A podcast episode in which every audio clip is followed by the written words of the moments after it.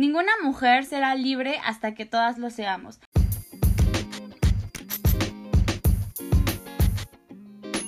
Feminismo Inexperto es un podcast para hacer de una plática necesaria algo sencillo y digerible. Bienvenidas. ¿Cómo están? Espero que muy bien. Pues lo prometido es deuda. Sí cumplí la promesa. El capítulo por fin salió a tiempo. Y es que em, en lo personal creo que este es un tema medio controversial, ya que hay muchísimas opiniones súper separadas. Y justo mencionábamos un poco sobre esto en el capítulo de las ramas del feminismo. Y era un tema que ya se me cosían las habas por hablar. Así que vamos a empezar. Seguramente ya leyeron el título y si no, pues Hoy hablaremos sobre la interseccionalidad, si es una rama o una herramienta del feminismo. Y si te estás preguntando, güey, ¿qué chingado significa interseccionalidad? No te preocupes, tú ponte cómoda, que acá vamos a responder todas tus dudas. Primero que nada, ¿qué significa la palabra interseccionalidad? ¿Con qué se come? Bueno, pues en términos teóricos, el Internet nos dice que la interseccionalidad o interseccional es una herramienta para el análisis, el trabajo de abogacía y la elaboración de políticas que aborda múltiples discriminaciones y nos ayuda a entender la manera en, el que, en, que el conjunto de diferentes identidades influyen sobre el acceso que se pueda tener a derechos y oportunidades. Es decir, la interseccionalidad es un enfoque que subraya que la etnia, la clase u orientación sexual, como otras categorías sociales, lejos de ser naturales o biológicas, son construidas y están interrelacionadas. ¿Qué es esto que me acabas de leer, Júpiter?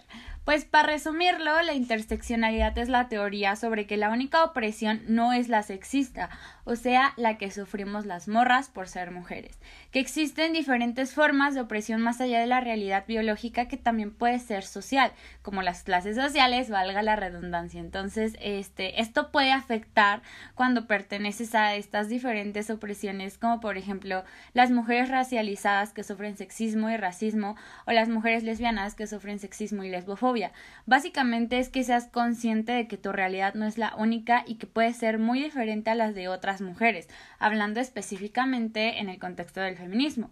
Entonces, entendiendo esto, ya podemos hablar un poquito más suelta sobre el tema. Y acá hay algo bien importante. Esta rama en el feminismo es relativamente nueva, entre comillas, ya que las sufragistas, como lo hablamos en el episodio, en, en el episodio pasado, no, en episodios pasados, la mayoría eran mujeres blancas privilegiadas. Entonces, pues no se preocupaban por otras realidades más que la suya, y al ver que otras mujeres no eran tomadas en cuenta, en 1989, o sea, hace 32 años, un tiempo que me parece súper, súper corto para, pues, del tema que estamos hablando, que es creo que muy importante. Creo que este tiempo es muy, muy, muy corto pero bueno, ajá. La teoría fue creada por Kimberly Williams Crenshaw. No, no sé cómo se pronuncia, una disculpa. Es una académica estadounidense especializada en el campo de la teoría crítica de la raza. Y después de esto, el feminismo adoptó la interseccionalidad como una rama más, pues algo más lógico, ¿no? Pero bueno, después de este dato curioso, creo que podemos pasar a la pregunta principal. ¿La interseccionalidad en el feminismo es herramienta o rama? Bueno, para empezar, ¿qué conlleva ser una rama en el feminismo?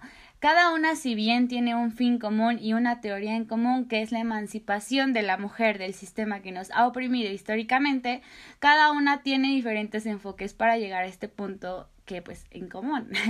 no sé cómo la radical que su teoría, como lo dice el nombre, es que solo podemos llegar a este punto arrancando el problema de raíz eh, o la antiespecista, que justo hablamos de esto en episodios pasados.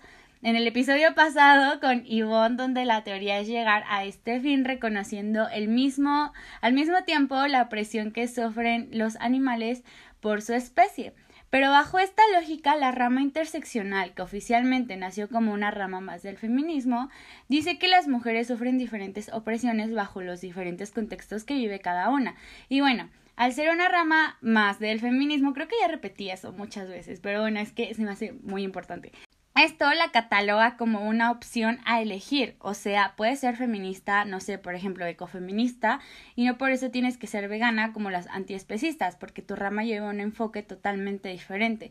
Y no sé si me estoy dando a entender, pero para pronto el volver la interseccionalidad una rama del feminismo se vuelve algo opcional, y creo que eso es bien peligroso. Y se los voy a poner en una frase que me gusta mucho que dice Ninguna mujer será libre hasta que todas lo seamos.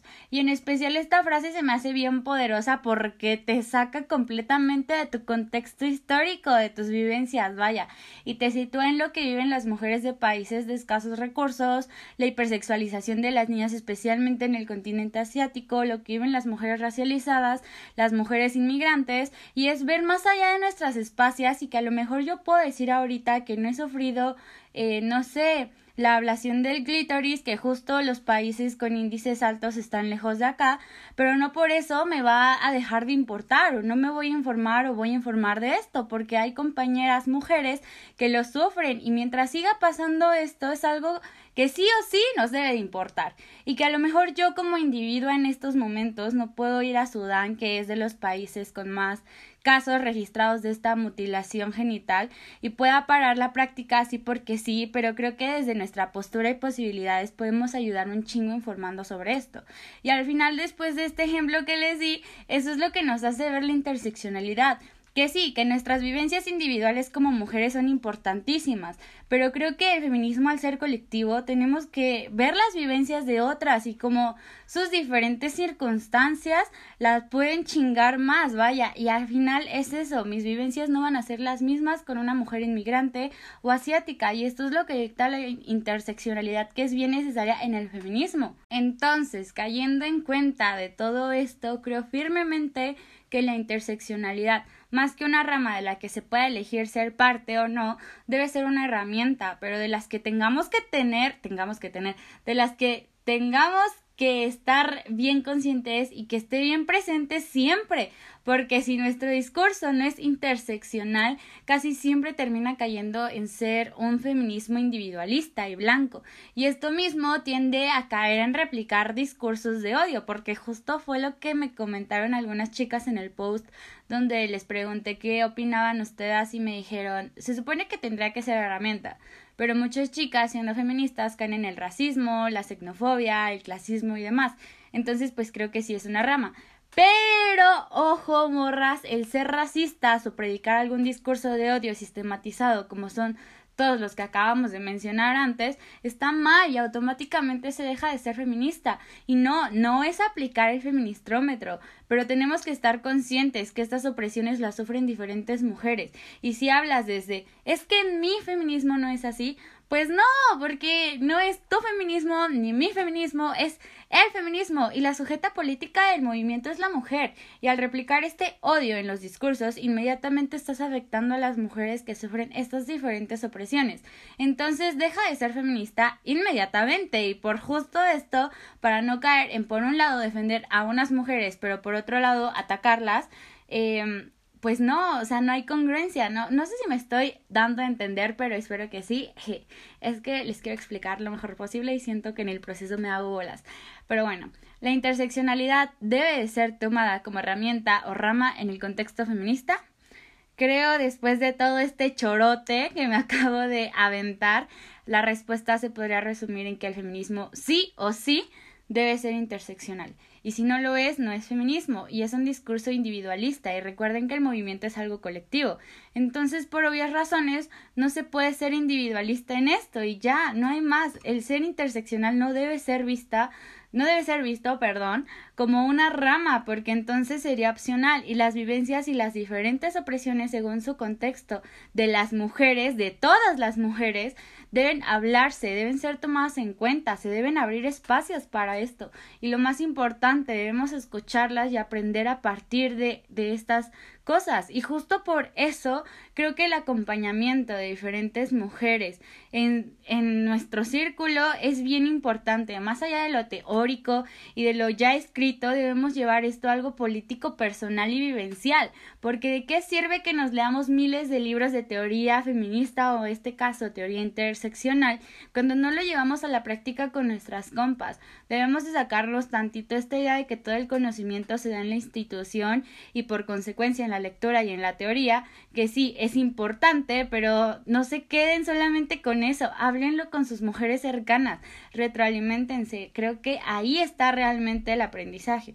Y pues bueno, sin nada más que agregar, espero de verdad con el corazón en la mano este capítulo, como todos los demás, les haya servido para aclarar las ideas y comprender más el tema. Y aunque fue un capítulo súper corto, Em, creo que es muy, muy, muy importante hablar de esto. Igual si se quedaron con cara de que me habló esta pinche morra, no se preocupen. En el Instagram les voy a estar subiendo un post con la explicación un poco más resumida. Si lo quieren ver, estoy como feminismo inexperto. Y pues nada, muchísimas gracias otra vez por escucharme. Y nos vemos el próximo domingo. Adiós.